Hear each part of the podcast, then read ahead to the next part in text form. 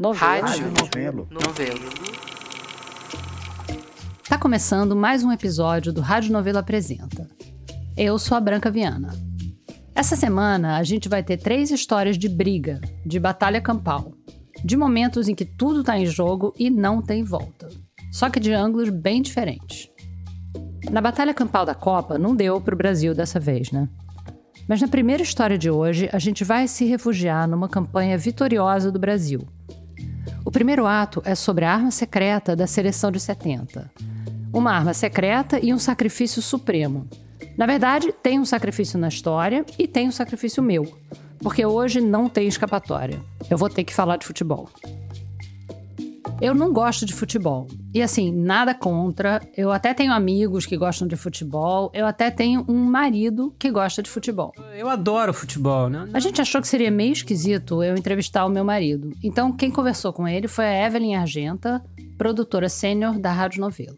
Até antes de mais nada, eu queria que você se apresentasse, assim, se você fosse se apresentar para uma pessoa que nunca te viu na vida, não tem referência sua, como é que você se apresentaria para essa pessoa? Tá, não, eu sou o João Moreira Salles, eu sou documentarista e sou editor da revista Piauí. E também o grande responsável pela vitória da seleção brasileira na Copa de 70, né? pois é, eu sou responsável pela vitória e ninguém sabe, né? Esse é um problema na minha vida, mas eu sou responsável. um herói anônimo da vitória. Um herói completamente anônimo, completamente. Quer dizer, anônimo não, minha família sabe, mas o resto do mundo não sabe. Agora vai saber. Os livros não dizem. Agora vai saber. Agora vai saber. Tá na hora de, de registrar isso nos livros de história. Ouçam comentaristas, como eu venci a Copa de 70. Eu já ouvi essa história algumas vezes.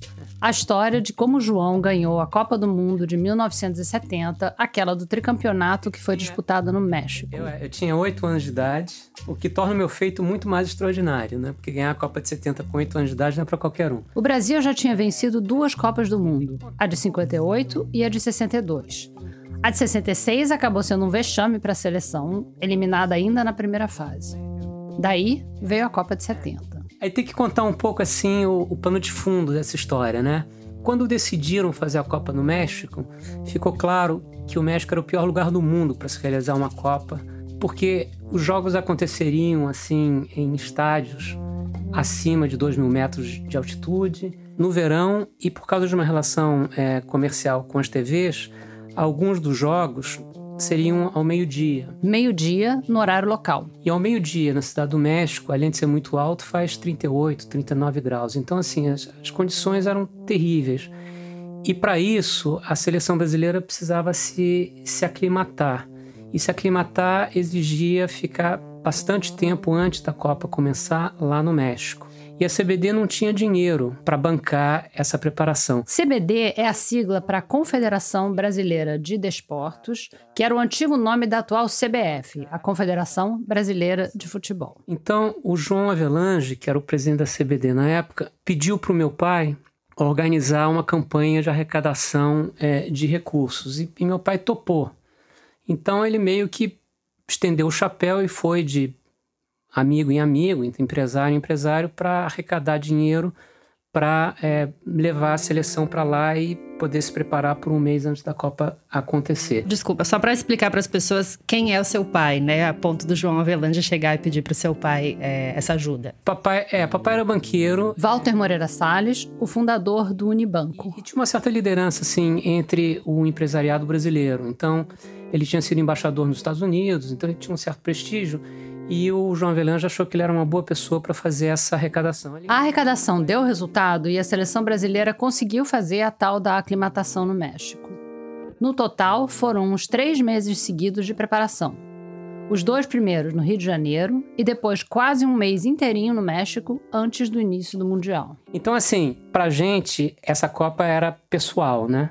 Papai reuniu uns amigos, a família e tal, para assistir o primeiro jogo. Aquela foi a primeira Copa do Mundo com transmissão ao vivo dos jogos pela TV no Brasil. Alô, meus caríssimos telespectadores, boa noite. Passamos a apresentar a nossa transmissão direta da cidade de Guadalajara. O primeiro jogo foi Brasil e Tchecoslováquia todo mundo sentado, tinha umas 10 ou 12 pessoas sentadas lá no, no apartamento. E o jogo começa e a seleção tá nervosa, a seleção não tá jogando bem. E aos 12 minutos, o centroavante deles, da Tchecoslováquia, faz 1 a 0.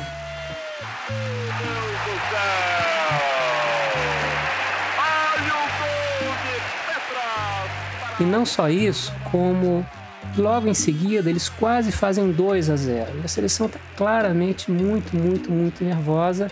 E meu pai mais nervoso ainda, e as pessoas todas, os adultos nervosíssimos, etc e tal, porque era a primeira partida. E aos 23, 24 minutos eu decido ir ao banheiro. E eu vou ao banheiro. E enquanto eu estou no banheiro, eu ouço uma gritaria infernal vindo da sala e depois da cidade. E eu volto correndo. Aí acontece uma coisa assim meio estranha. É que todo mundo vem me abraçar, dizendo que eu tinha dado sorte. E eu dei sorte porque enquanto eu estava no banheiro, o Pelé sofreu uma falta, o Riverino bateu e empatou, um a um, aos 24.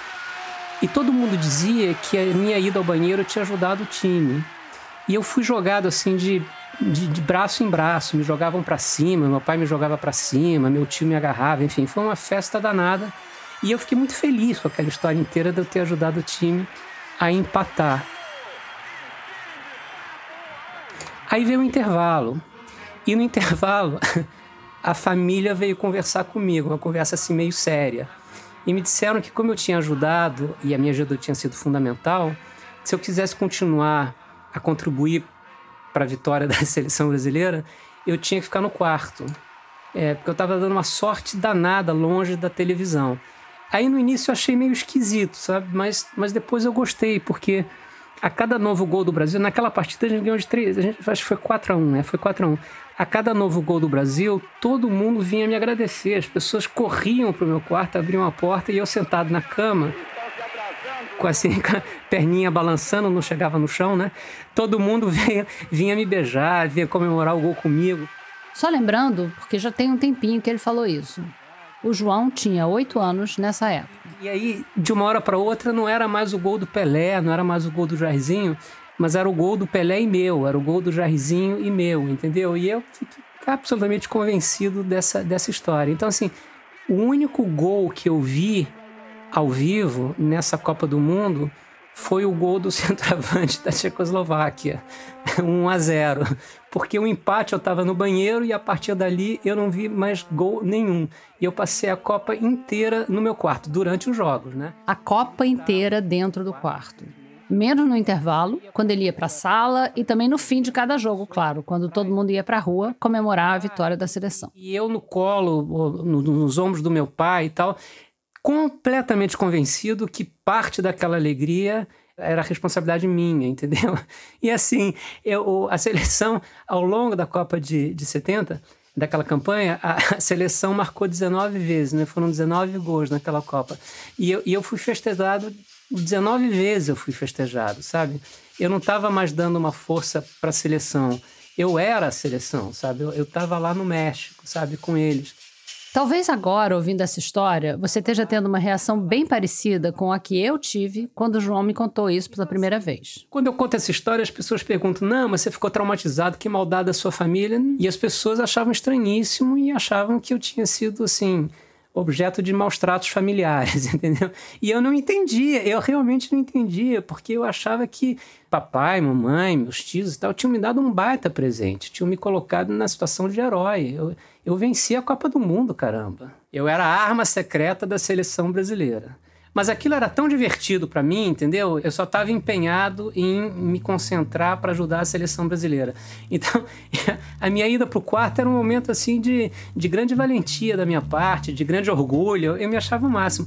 E os outros eram mortais, entendeu? E eu não, eu era muito mais do que um mortal. Eu era, eu era um herói, eu era o 12 jogador, entendeu? Claro, eram os jogadores naquele túnel entrando no campo e você no corredor entrando no seu quarto. No assim, quarto, né? exatamente. Exatamente, exatamente. E, e, e, é preciso registrar que eu sou o jogador mais jovem a jogar uma Copa do Mundo e a vencer uma Copa do Mundo.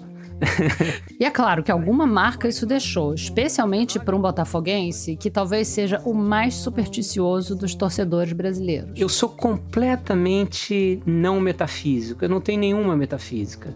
Eu sou um ateu convicto, eu não... pensamento mágico para mim não, eu, enfim, o que não tem evidência para mim não existe, a não ser no futebol. em, jogos do Botafogo, eu sou eu sou aquele menino de 8 anos de idade, entende? A final do Campeonato Brasileiro de 95, Botafogo e Santos, eu fui até o Pacaembu assistir o jogo e eu assisti ele todo de costas. Todo, todo. Eu fui para São Paulo e fiquei de costas na arquibancada. Por quê? Porque no jogo anterior, na hora que eu me virei de costas, o Botafogo fez 1 a 0 aqui no Maracanã. Então é evidente que eu não podia ficar de frente, né? Seria, seria uma heresia ficar de frente. Então eu fui para lá sabendo que eu assistiria o jogo inteiro de costas e assisti de costas e evidentemente não preciso te dizer que o Botafogo ganhou, né? E a gente, Lógico. nós fomos campeões brasileiros. O virar de costas durante o jogo é só uma das superstições. A que mais me intriga é a camisa da sorte. Só que ela não pode ser vestida. O João tem que acompanhar o jogo com ela jogada em cima do ombro. Mas enfim, então em relação a futebol, aquele quarto, é, eu, eu sou aquele menino no quarto. Até hoje eu sou aquele menino no quarto. O menino no quarto. Uma criança de 8 anos disposta a se sacrificar por um bem maior. Tem sempre alguém que se sacrifica, naquele caso fui eu porque eu dava sorte, entendeu? É, porque a narrativa que foi contada pra você é uma narrativa de herói mesmo, assim, né? Claro, de herói de Marte. É, exato. De herói de Marte, aquele que se sacrifica, entendeu? Aquele que se sacrifica pela seleção brasileira, entende? Essa história foi produzida pela Evelyn Argenta e pelo Thiago Rogero.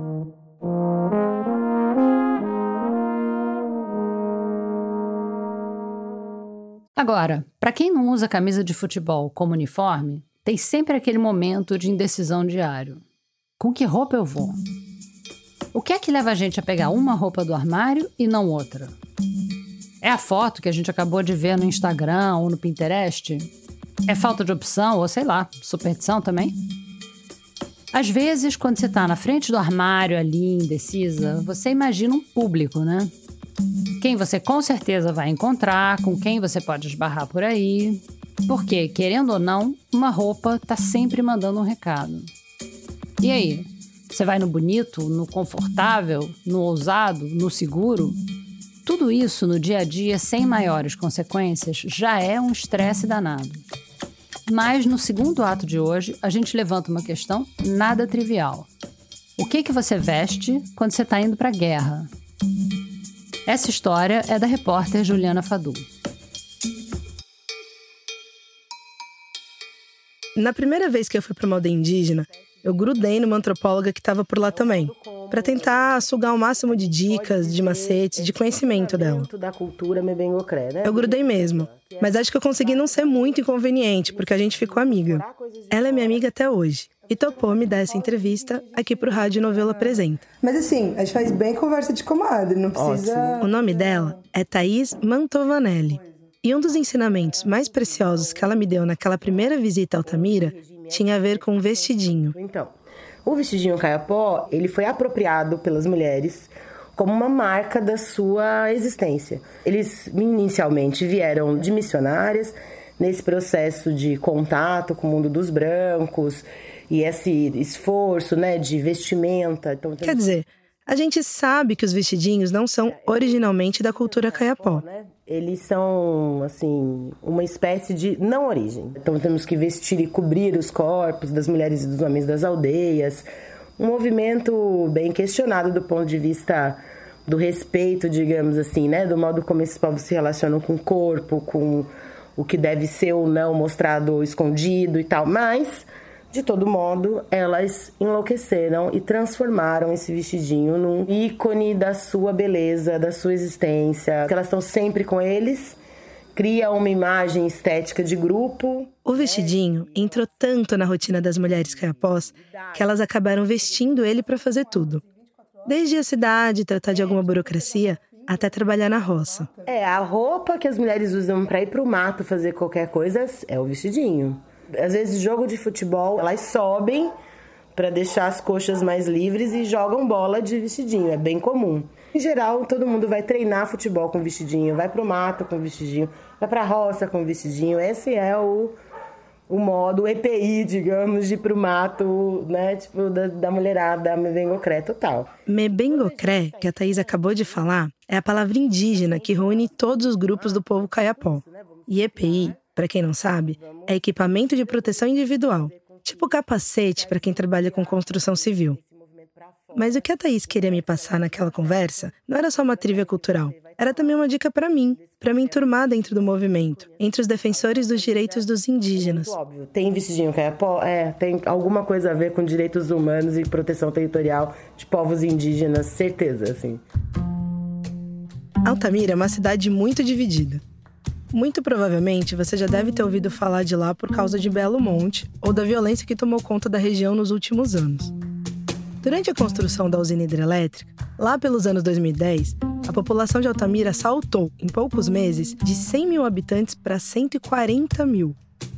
Milhares de pessoas saíram de outros estados e regiões para trabalhar na construção do que ia ser a maior hidrelétrica 100% brasileira. E outras dezenas de milhares de pessoas vieram na esperança de surfar nessa onda e ganhar vida. Com a construção de Belo Monte, as palafitas viraram casas de alvenaria. A maniçoba virou feijoada e churrasco. E as bicicletas deram lugar para motos e picapes.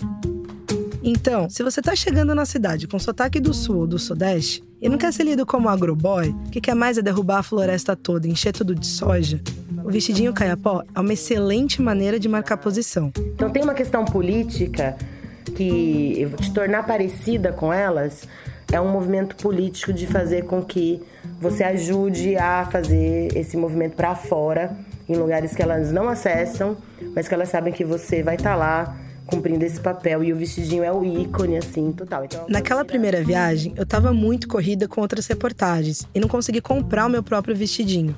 Mas ele não saiu da minha cabeça nesse tempo. E quando eu tive que ir para Altamira de novo agora, em outubro de 2022, eu fui focada na missão. Oi, sabe onde vende aquele vestidinho indígena? Leva, leva ela lá. Bora, bora, eu vou lá. Tá, obrigado. Isso aqui é pra você mesmo, né? É. É esquisito, né? O vestidinho, você acha? Já deu para perceber que o vestidinho não é unanimidade em Altamira. E não é só por questões políticas. Tem um lance estético mesmo. Como isso aqui é um podcast, você não tá vendo o vestidinho, eu vou tentar descrever ele aqui. Mas se você achar que eu falhei muito nessa missão, tem fotos no site da Rádio Novelo, tá? Bom, o formato do vestidinho lembra os tubinhos sem manga dos anos 60, tipo os que aquela modelo, a Twig, usava. Só que com dois bolsos grandes na frente, que nem avental de professora de ensino infantil, sabe? E não tem nada de preto, branco, cinza ou bege. O tecido é sempre muito estampado, com cores bem fortes. Até as costuras são bem marcadas, com fitas coloridas. É, comparado com o que a gente está acostumado a ver nas revistas de moda, nos Insta das blogueirinhas ou nas Fashion Weeks da vida, é bem possível que os fashionistas mais conservadores enquadrassem o vestidinho como infrator da Lei Maria da Moda. Mas se a pochete, a papete, até a calça skinny tem seus defensores, por que, que o vestidinho não ia ter, né? É, eu queria ver o vestidinho. Que tamanho é? Ai, pra mim, acho que tem que ser grande, né? Isso tudo aí é vestidinho? É. Uau!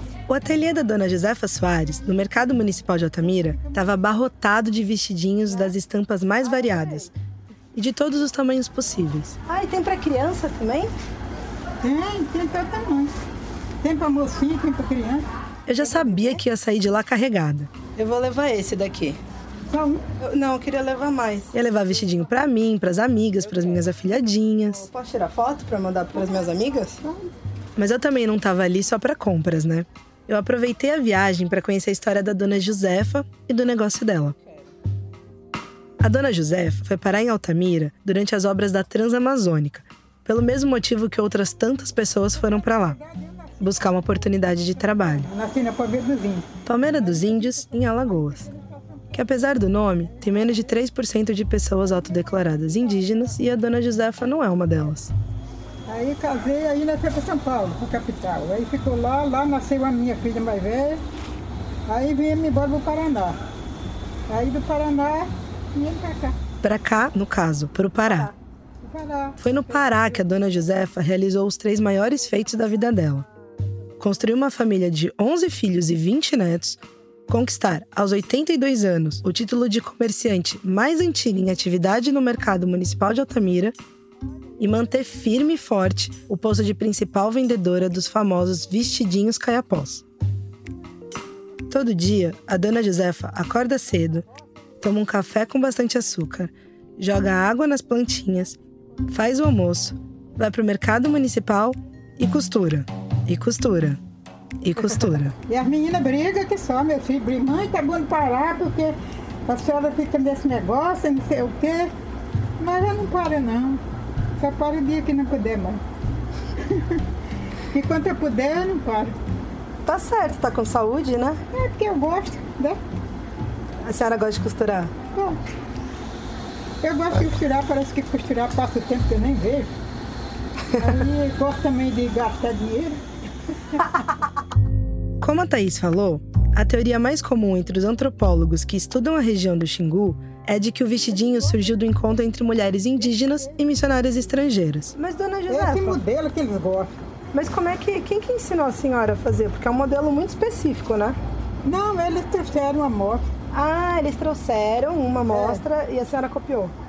E o modelito virou um must-have da temporada. No caso, uma temporada que já tá rolando há décadas. Eu não tô falando que com dois dias eles compram tudinho. Um vem levar cinco, outro vem levar dez, aí vai levando, pensa que não acabou. Aí vou fazer de novo. E a senhora faz quantos por dia, mais ou Não, não menos? faço muito não, é dois, três, quatro, um máximo. Dois, três, quatro é bastante. É o que eu faço no dia, porque tem que ir pra rua comprar, tem que atender eles. Aí às vezes quando vem trocar,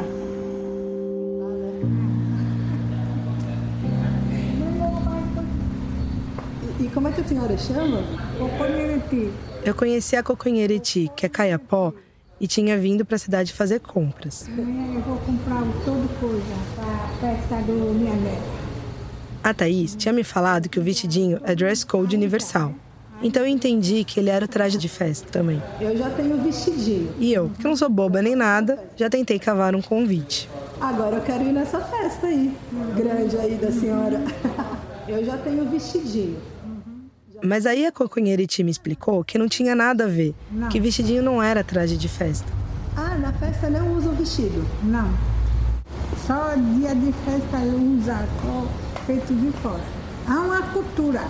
Ok, eu entendi que o vestidinho em festa é gafe de etiqueta, uma espécie de crime fashion. É tipo de calça jeans e camiseta num casamento. Mas para todas as outras atividades, o vestidinho é a melhor pedida. E quantos vestidinhos a senhora tem? Só quatro, cinco, seis. Só usar esse. Vai comprar de novo. Eu tô vestido bem bonito. Bem chique. É, bem chique. A dona Josefa viu a demanda se expandir com a construção de Belo Monte. A obra, que sempre foi polêmica pelo impacto que ia ter nas reservas indígenas, só foi autorizada depois de muita negociação com os movimentos indígenas e do pagamento de indenizações. Mas o tempo da barragem aqui é tanto indo, tanto indo, tanto indo. Nós não ia dar dinheiro a ele. E eles corriam comprar vestido. Aí eu só falei ficar doida aí fazendo roupa pra ele. Tem vezes que eu acabava de fazer um vestido, eu tinha ido esperando aí. E eu fazendo vestido. Ah, pra senhora foi bom, né? Foi. E não são só as clientes indígenas que vão atrás dos vestidinhos. Tinha umas meninas de São Paulo que sempre compravam aqui para levar para São Paulo. Ah, mas elas eram antropólogas ou eram jornalistas? É, que trabalha com eles, que Com não era eles, né? indígena não. É gente que vinha de São Paulo para trabalhar com eles. Né? Agora ver que era jornalista também, né? Ou antropólogo. Eu não sei o que era não, só que elas compravam. Elas compravam e eu também estava ali comprando. Não só para levar para casa, mas também porque eu ia como equipe de documentaristas acompanhar um grupo de caiapós alguns dias depois. E eu queria acertar no dress code. O que nem a Thaís, nem a Coconheriti tinham me avisado é que o jeito certo de usar o vestidinho era bem justo, bem colado no corpo. Mas assim, justo mesmo. A dona Josefa tentou me dar esse toque. E eles botam bem que seja apertadinho, não gosta que seja muito grande não. Ah, não, eu gosto que fique grande, porque dá movimento, né? Não, elas gostam que fica meio. Tem vezes que eu penso que não dá e elas vestem, empurram a criança e levam. Ouvindo de novo a gravação com a dona Josefa, eu percebi que eu fiquei mais de 20 minutos num embrólio sem fim sobre o tamanho do vestidinho. Tá apertada no peito. Ela falava um tamanho, dois a menos do que eu tava querendo, eu falava outro tamanho, dois a mais do que ela tava tentando me empurrar. Mas eu bati o pé pro vestidinho larguinho. Você tem uma maior? Deixa eu ver. Eu posso botar? E como a cliente tem sempre razão, ela acabou cedendo. Tá bom? Tá. Dois dias depois, lá tava eu, num vestidinho branco e vermelho, todo estampado, embrenhada no meio do mato. E logo de cara eu fui recebida com uma crítica construtiva pelas caiapós. O vestido tá largo. Algumas mulheres foram até buscar linha e agulha para dar uma apertada, mas não acharam. Reclamaram algo em idioma mebengocré, que eu não entendi, e a gente partiu pra floresta. Beleza, tô andando pelo mato no meu vestidinho. Passa mais de uma hora, a gente tá no que para mim parecia o meio do nada, e eu me dou conta. O gravador da rádio novelo não tá mais no meu bolso. Aquele bolso da frente do vestidinho que parece de professora de educação infantil. Eu tava usando como pochete para levar o gravador e captar uns áudios bacanas da floresta para usar aqui no podcast. É, o gravador tinha caído no meio da trilha. Quando eu me desesperei, uma das caiapó, a mesma da crítica construtiva, mandou um eu falei e disse que como o vestidinho estava largo, ele não fazia mais parte do meu corpo. Então eu não tinha mais controle sobre o que estava nos bolsos, ou melhor, em mim. A expressão que ela usou foi de que eu estava dentro de um saco. Eu nem assimilei direito essa lição na hora. E também não tenho áudio desse diálogo, porque eu estava sem gravador e quase chorando. Aliás, uma meia-culpa. Desculpa revelar dessa forma que eu quase deixei o gravador da novela no meio da floresta amazônica, branca. Tá desculpada, Ju. Bom, o que importa é que no fim a saga teve um final feliz e depois de alguns momentos de tensão, confusão e quase lágrimas, a gente achou o gravador.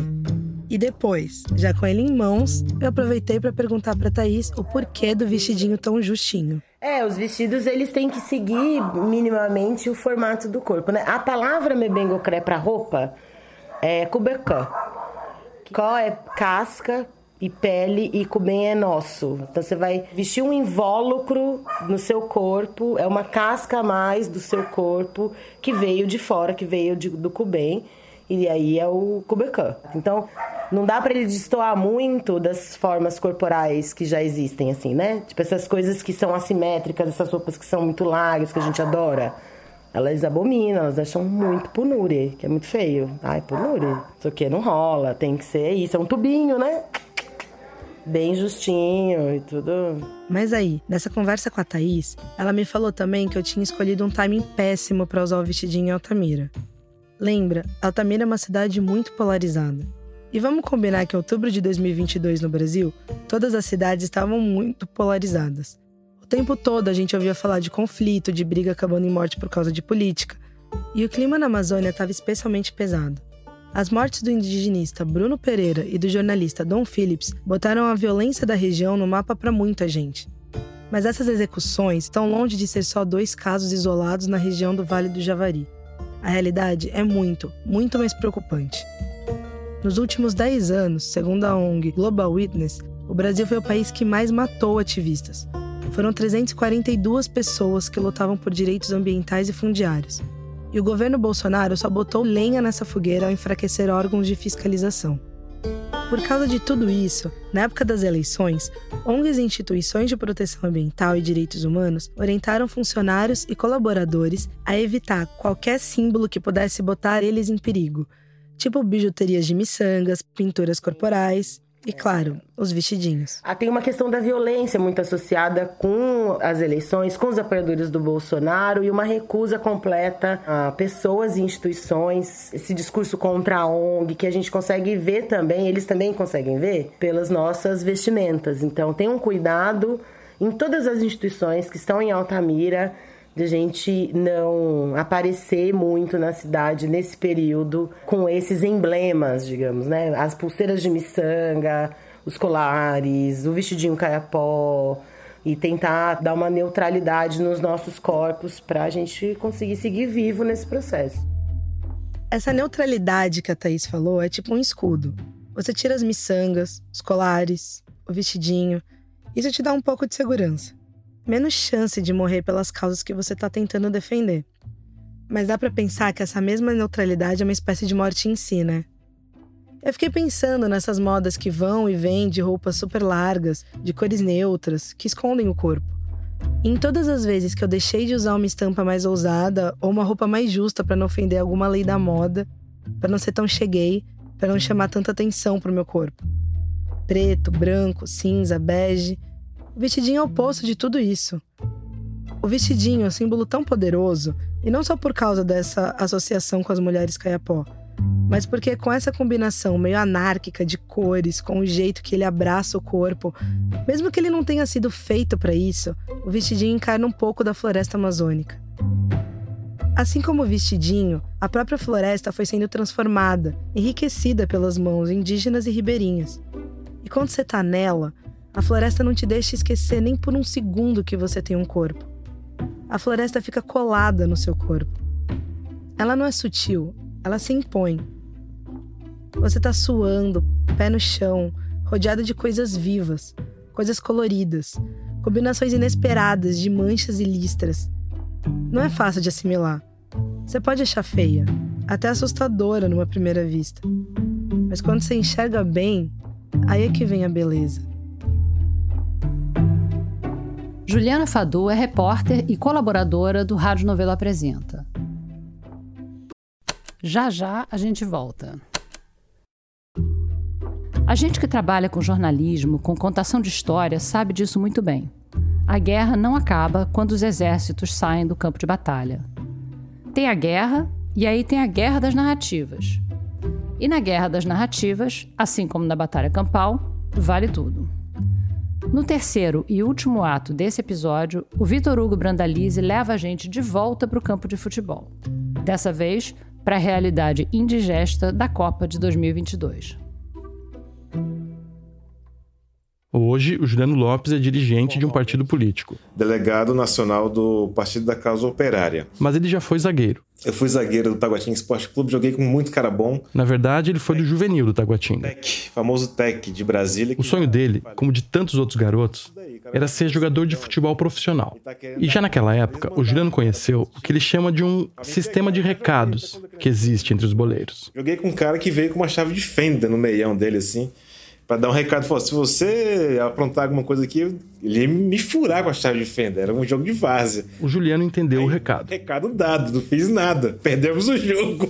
em pouco tempo, ele também aprendeu a mandar os seus recados. É, Foi aí que ele descobriu qual era o perfil dele como atleta. Um cara mais cachorro louco. Não tão bom de bola, mas bom de recados. Eu, como zagueiro, fui muito um cara desses. Mas também eu fui muito alvo disso daí. O cara olhava, pô, esse negão aqui ele tá querendo dar algum recado. Eles mandavam um cara do outro time para me pegar. Já... Só que entrar pra turma que manda recado tem consequências. Um dia, antes de uma partida importante, o técnico do Juliano fez um pedido para ele. Era um clássico, Taguatinga e Ceilândia. Ultra violento, porque era uma rivalidade gigantesca. E é engraçado que o meu técnico me mandou, mandou eu quebrar o atacante dele. O Juliano não é um cara pequeno, tem 1,83m. Eu quebrei o cara mesmo, parti ele meio. Mandei ele pro hospital. Recado dado. E, minutos depois, recado recebido. E o técnico deles colocou um zagueiro no ataque para me pegar. E o cara me pegou. E fomos os dois pro hospital e nunca mais. Aí não teve jeito, não tinha como pagar a cirurgia. O Juliano tinha 16 anos. Eu rompi o ligamento do joelho e aí meu futuro futebolístico acabou aí nessa partida. por conta desse lance, inclusive, que eu lembro muito bem. Claro. Dá para imaginar que depois de passar por isso, o Juliano ia largar a mão desse sistema de recados que ele ia se revoltar contra isso, ou pelo menos discordar desse ciclo violento. Mas não foi o caso. Eu entendo que o futebol ele tem umas coisas da vida social, ele tem mesmo efetivamente, da vida política de conjunto. Então, em algum momento, em alguma altura, nós precisamos, na política também, ter gente que consiga chegar ali e dar um recado, você entendeu? Eu entendi o que ele está dizendo, mas menos pela lógica da coisa e mais porque eu já conhecia um pouco do jeito de pensar do Juliano pelos textos que ele passou a escrever anos mais tarde. O Juliano fez essa conexão direta do futebol com a vida política, porque depois que a carreira dele no esporte degringolou, ele teve que encontrar alguma outra coisa para fazer. Só que tinha que ter futebol no meio. E a questão do futebol é uma questão para mim de meio que de vida ou morte, a questão do futebol. Mas tinha outra coisa que também era questão de vida ou morte para ele: a política. O Juliano sempre se viu como um cara de esquerda, da classe trabalhadora. Aí um dia, bem no meio de uma Copa do Mundo, o Juliano trombou com uma aglomeração na esplanada dos ministérios.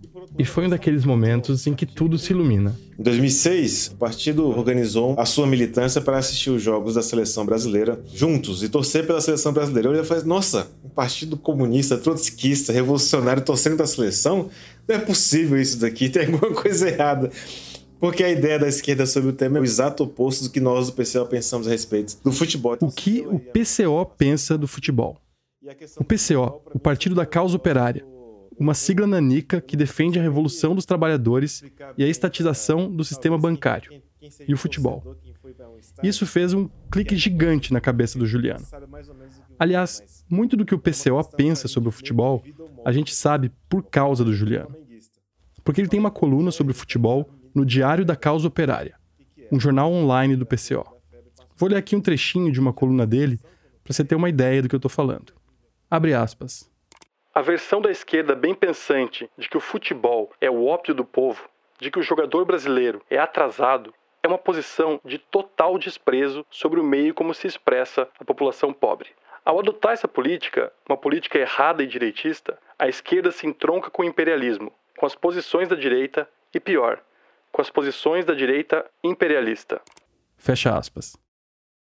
As colunas do Juliano apareceram bastante já na Copa de 2018 quando alguns posts do Diário da Causa Operária chegaram a viralizar na internet. O primeiro que me chamou a atenção foi assim: Começa a Copa do Mundo. Campanha do imperialismo contra a Rússia fracassa. Esquisito.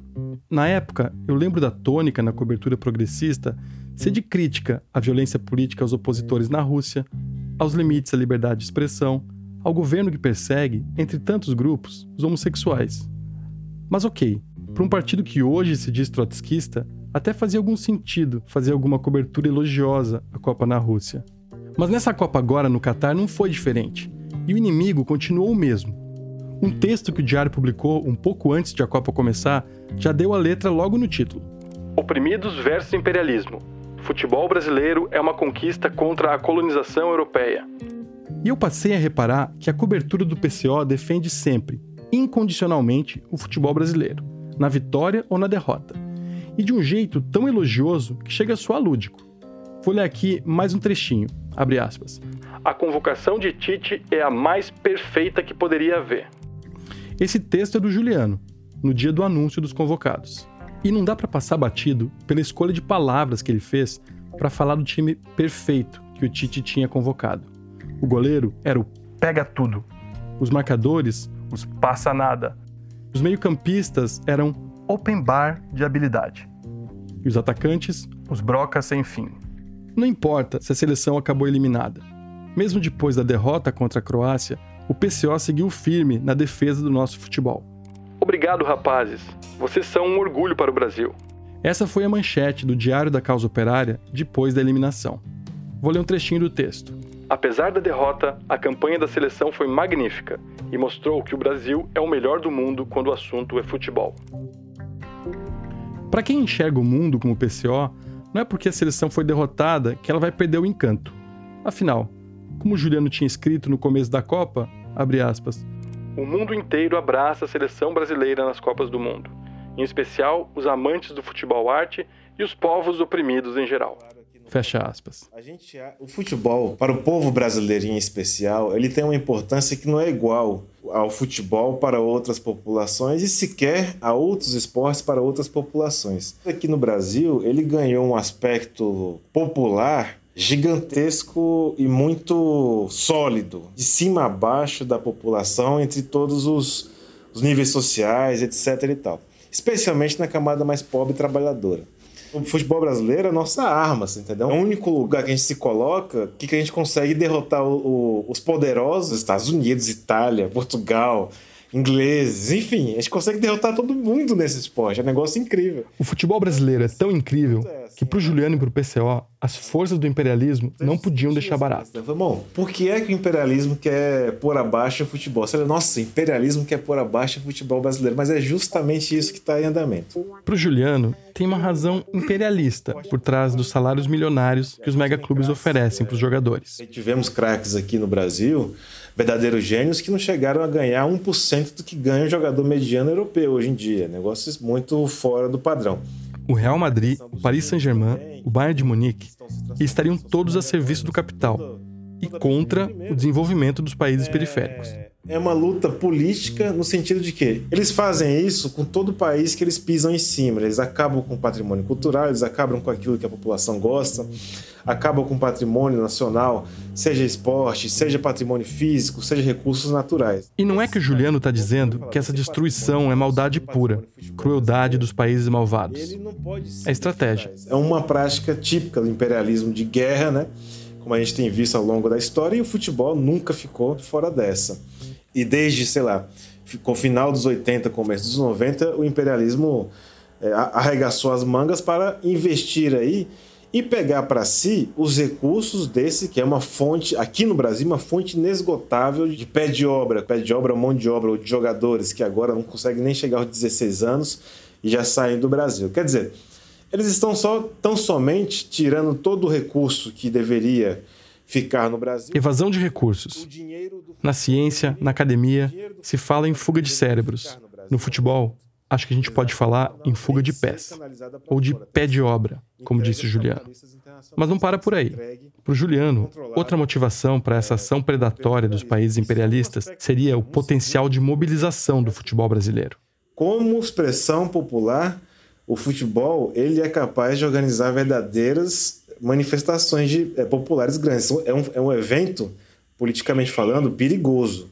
Se você reúne 100 mil pessoas em torno de um esporte, dali, se tiver algum problema social, tiver algum problema político, se a população estiver revoltada com alguma coisa, que dali pode servir, ao contrário do que pensa a esquerda, não como ópio, entre aspas, mas como fator de canalização de uma manifestação, organização e mobilização popular. Até aí, mesmo não concordando 100%, eu consigo seguir a lógica do Juliano. O futebol tem sim um imenso potencial de mobilização popular. O Sócrates e a democracia corintiana que o digam. E apesar de ler com uma pitada de exagero a motivação imperialista, faz sentido para mim que os países ricos queiram mesmo saquear o nosso banco de talentos. Mas tem um talento brasileiro que o Juliano defende com uma atenção especial nas colunas dele e que me faz pôr em xeque toda essa linha de raciocínio. Mas o Neymar, ele, tipo, para mim, é irretocável, é um monstro. O Neymar, que coleciona desavenças com técnicos e companheiros desde que ele apareceu em 2010. O Neymar, está devendo 40 milhões de reais para a Receita Federal por sonegar o pagamento de impostos. O Neymar promoveu festinhas para 500 pessoas no pico da pandemia. O Neymar, o menino Ney, que agora na Copa dividiu tantas opiniões que tinha gente torcendo por ele e gente torcendo para ele se machucar. Aliás, não sei para você, mas para mim essa Copa vai ficar marcada como a Copa em que muita gente estava torcendo contra a seleção seja pela camisa amarela, seja pelos sentimentos pouco nobres que o Neymar provoca em parte da torcida. Mas nessa guerra de torcidas, ganhando ou perdendo no final, o PCO é time Ney. Porque para eles, do outro lado quem tá é o imperialismo. Vou ler um trechinho aqui de uma coluna do Juliano. Abre aspas. O imperialismo nunca se contentou em deixar o Brasil neste posto de melhor do mundo, de celeiro dos melhores jogadores pois pretende que tudo isso seja também como todo o resto dos poderosos capitalistas. Por isso a campanha contra Neymar, contra a seleção, contra o futebol brasileiro. Fecha aspas. Ok, é a mesma tese, mas por que personificar essa tese no Neymar? Eu passei essa bola com açúcar para o Juliano. Por que, que vocês defendem o Neymar? Você e vocês, PCO, defendem o Neymar? Por que, que ele é alvo do imperialismo? É engraçado, né?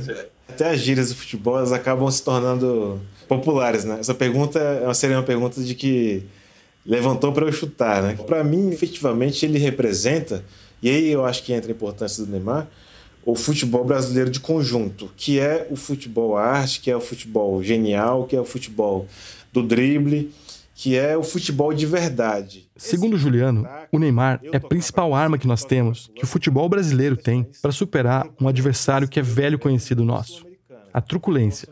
Truculência imperialista, como diria o PCO. Mas, enfim, diante dessas marcações violentas, o brasileiro foi obrigado a, a sambar, vamos dizer assim, a, a driblar o, a, a, violência do oponente. Nesse sentido, é genial. Então, o Neymar, nesse sentido, ele guarda ainda consigo toda essa genialidade. E é isso que eu acho legal. Diante de uma dificuldade colocada à frente dele, com pouco tempo para pensar, ele foi lá e resolveu. Isso que eu acho foda do futebol arte, futebol gênio que é da vida do trabalhador também. Aparece um problema, tem pouco tempo para resolver, o cara lá e vai resolve. Eu acho foda. E o Neymar, nesse sentido, ele tem vários lances. Tem um chato. O Juan botou o pé e travou e tomou. Juan com o Neymar, vem no meio. Bolate foi driblado. Neymar escapou, fintou mais um na área, vai fazer um golaço, bateu, vai entrando, é gol! É gol! É gol! É gol! É gol! É gol! Contra a força bruta, a finta uma saída muito mais legal do que a chave de fenda no meião. Na visão de mundo do PCO, é por isso que o Neymar vem sofrendo tantos ataques. Ou uma campanha ideológica policialesca contra ele, como escreveu Juliano. E eles vão mais longe. Nesse fogo contra o Neymar, pro Juliano, tem outro componente importante: o racismo. Tem para mim que é o seguinte: esse negrão aí, nunca gostaram desse tipo de gente, que é assim, cara que veio lá da, dessas favelas aí, caindo aos pedaços e conseguiu ter uma série de coisas que a classe média não tem, não conseguiu ter. Então ele é mal visto, né? Ele é um intruso nesse meio. Eu entendo dessa maneira. E como intruso, e por ser negro de origem muito humilde, é maltratado. O que chama a atenção é que a esquerda se some nesse distrato aí contra o Neymar, contra outros jogadores de origem pobre, popular, né?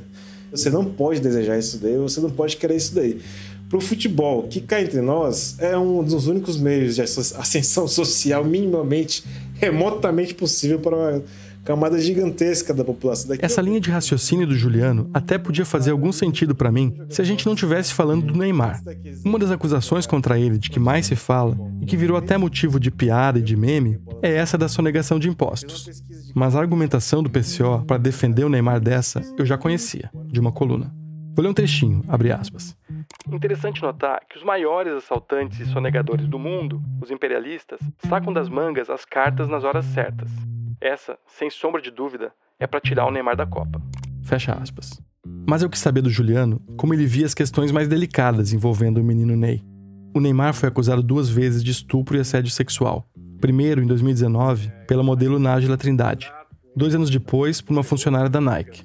Só que para o Juliano e para o PCO, tudo faz parte de uma campanha midiática contra o jogador. A imprensa brasileira, para eles, é uma porta-voz dos interesses imperialistas. O problema é o seguinte: em primeiro lugar, nós que somos da esquerda, nós precisamos ter uma posição democrática com relação a qualquer acusado de qualquer crime. Nós não somos aqui um grupo de linchadores da, da Zona Sul carioca de academia, você entendeu? Que o cara apontou o dedo, você vai lá e prende e amarra o cara num poste. Nós não somos esses nazistas malucos da Idade Média, que alguém gritou bruxa e você vai lá e toca fogo na pessoa. Uma pessoa acusada de crime, aí pode ser eu, você, pode ser Neymar, ela tem que responder por aquele crime nos limites da lei. Então, somente, não existe mais nada. Então, em primeiro lugar, uma pessoa acusada, como o caso do Neymar, de um crime de estupro, bom, vamos averiguar, vamos ver as provas, vamos investigar, etc, etc. Se eu faço isso agora contra o Neymar, ah, estuprador, ele seria mesmo. Eu não sei, não vi, não vi processo, mas ele é estuprador, sim, com certeza. Amanhã, bate aqui na porta, fala que eu sou, eu sou, eu fiz a gente fazer, fazer alguma coisa, sem ser ouvido de nada, posso ir preso. Como já aconteceu, a ditadura militar teve até ontem, foi assim o tempo todo. O Juliano tem um ponto importante no que diz respeito ao direito de defesa. Mas a gente sabe também da dificuldade que as mulheres enfrentam para denunciar e para provar crimes sexuais, principalmente quando o ofensor é uma pessoa conhecida. A primeira acusação contra o Neymar, da modelo Nájila, acabou arquivada por falta de provas. O segundo caso, o da funcionária da Nike, ainda está correndo. Eu estava chegando ao fim da conversa com o Juliano com a sensação de que, nesse jeito dicotômico dele de ver o mundo, ele sempre vai ter argumento para tudo. Parece que nesse campo de batalha, o importante é ter as armas sempre bem afiadas. Mas eu guardei para o final uma pergunta que não saía da minha cabeça desde que eu comecei a ler as defesas apaixonadas que ele faz do Neymar. E o apoio ao Bolsonaro? Porque a gente está falando aqui de um partido político. Da defesa que um partido político de extrema esquerda está fazendo de um cabo eleitoral de um candidato da outra ponta do espectro político, da extrema direita. Porque o Neymar chegou a pedir voto para o Bolsonaro. O que me motivou a expor a minha opinião são os valores que, que o presidente carrega, que são bem parecidos comigo, com a minha família, com tudo que a gente preza, né? E claro, puxando o link da Copa do Mundo, a Copa tá pertinho, então seria tudo maravilhoso. Né? Bolsonaro reeleito, Brasil campeão e todo mundo feliz. é, o Neymar não emplacou nenhuma, nem nas eleições, nem na Copa do Mundo. Não foi o ano dele. Mas e agora? como é que o PCO lê o apoio do ídolo deles para o candidato da extrema-direita, numa eleição em que o Bolsonaro representou um risco real para a democracia brasileira. Eu toquei essa bola, já não tão açucarada, para o Juliano. Mas é claro que ele tinha uma defesa prontinha. Mas ele não é deputado federal. Se é que alguém pensou que ele fosse, ele não é. Ele é um jogador de futebol. Então... Quer dizer, na visão do Juliano, o negócio é separar o autor da obra. E ele vai além. Para ele, tem uma responsável pela posição pouco democrática do Neymar: a esquerda. E a esquerda abandonou esse campo de luta política. É difícil que ele tenha para si puxe para si uma responsabilidade que deveria ser da esquerda. Né? Se você quer ver um jogador de futebol politizado, se você quer ver um time, um, um, algum esportista mais politizado, você precisaria, como organização de esquerda ou como militante de esquerda, intervir aí. Precisaria que a esquerda interviesse nos, nos jogos de várzea, nos campos de futebol, a esquerda tivesse um papel fundamental nas torcidas organizadas, com panfleto, tivesse torcida própria, tivesse todo um aparato de manifestação que a gente costuma ter para outros assuntos, quando se trata de greves de salário mínimo ou política geral, mas para o futebol também. Aí eu, eu acho assim, nós temos que aliviar a mão com o Neymar. Não tem jeito. É impossível não fazer isso daí. Nós temos que diminuir o fogo contra ele. Nós podemos ter um monte de crítica com relação ao que ele falou. E podemos ter mesmo. Mas o fato é o seguinte, a artilharia aqui, ela deve ser voltada contra os verdadeiros inimigos da luta operária e contra aqueles que, se não são inimigos, estão ajudando o problema. Veja okay, você. Esse argumento me sensibilizou. Realmente falta trabalho de base na esquerda.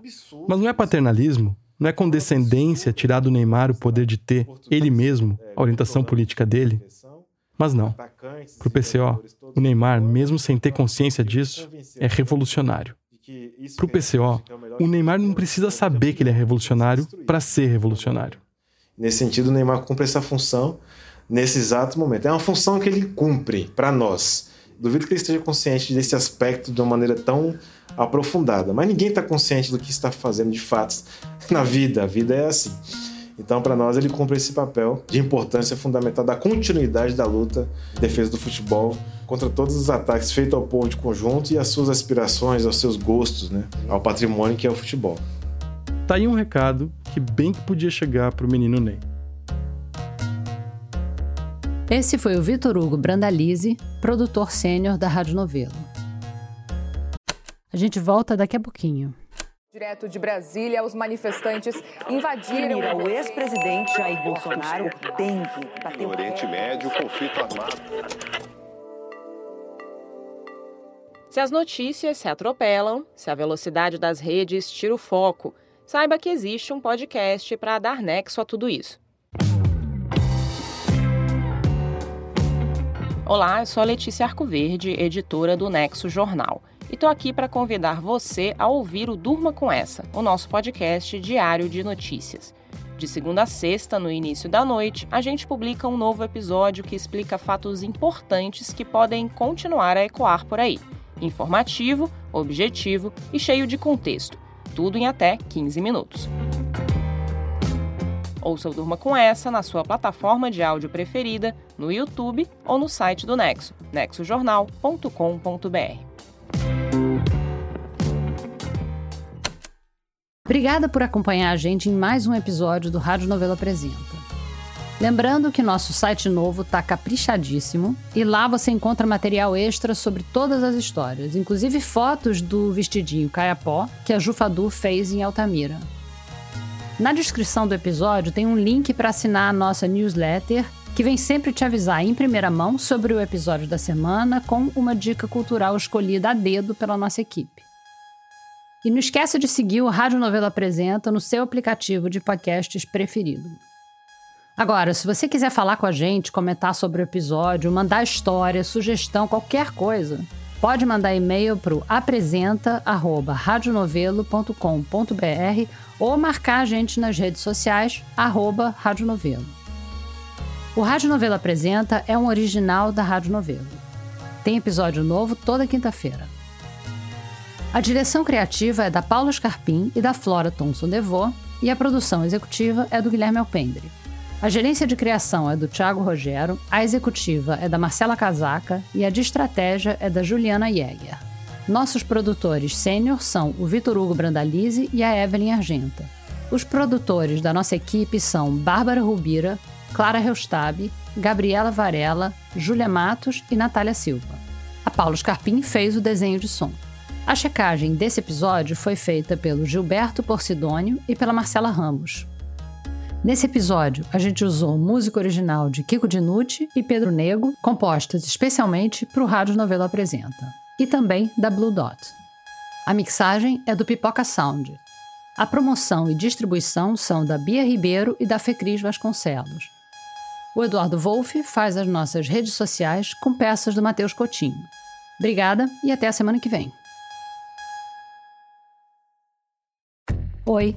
Você acabou o episódio do Apresenta dessa semana e está procurando outro podcast bacana para ouvir? Você já ouviu Tempo Quente? É um podcast original da Rádio Novelo, uma série em oito episódios sobre aquecimento global.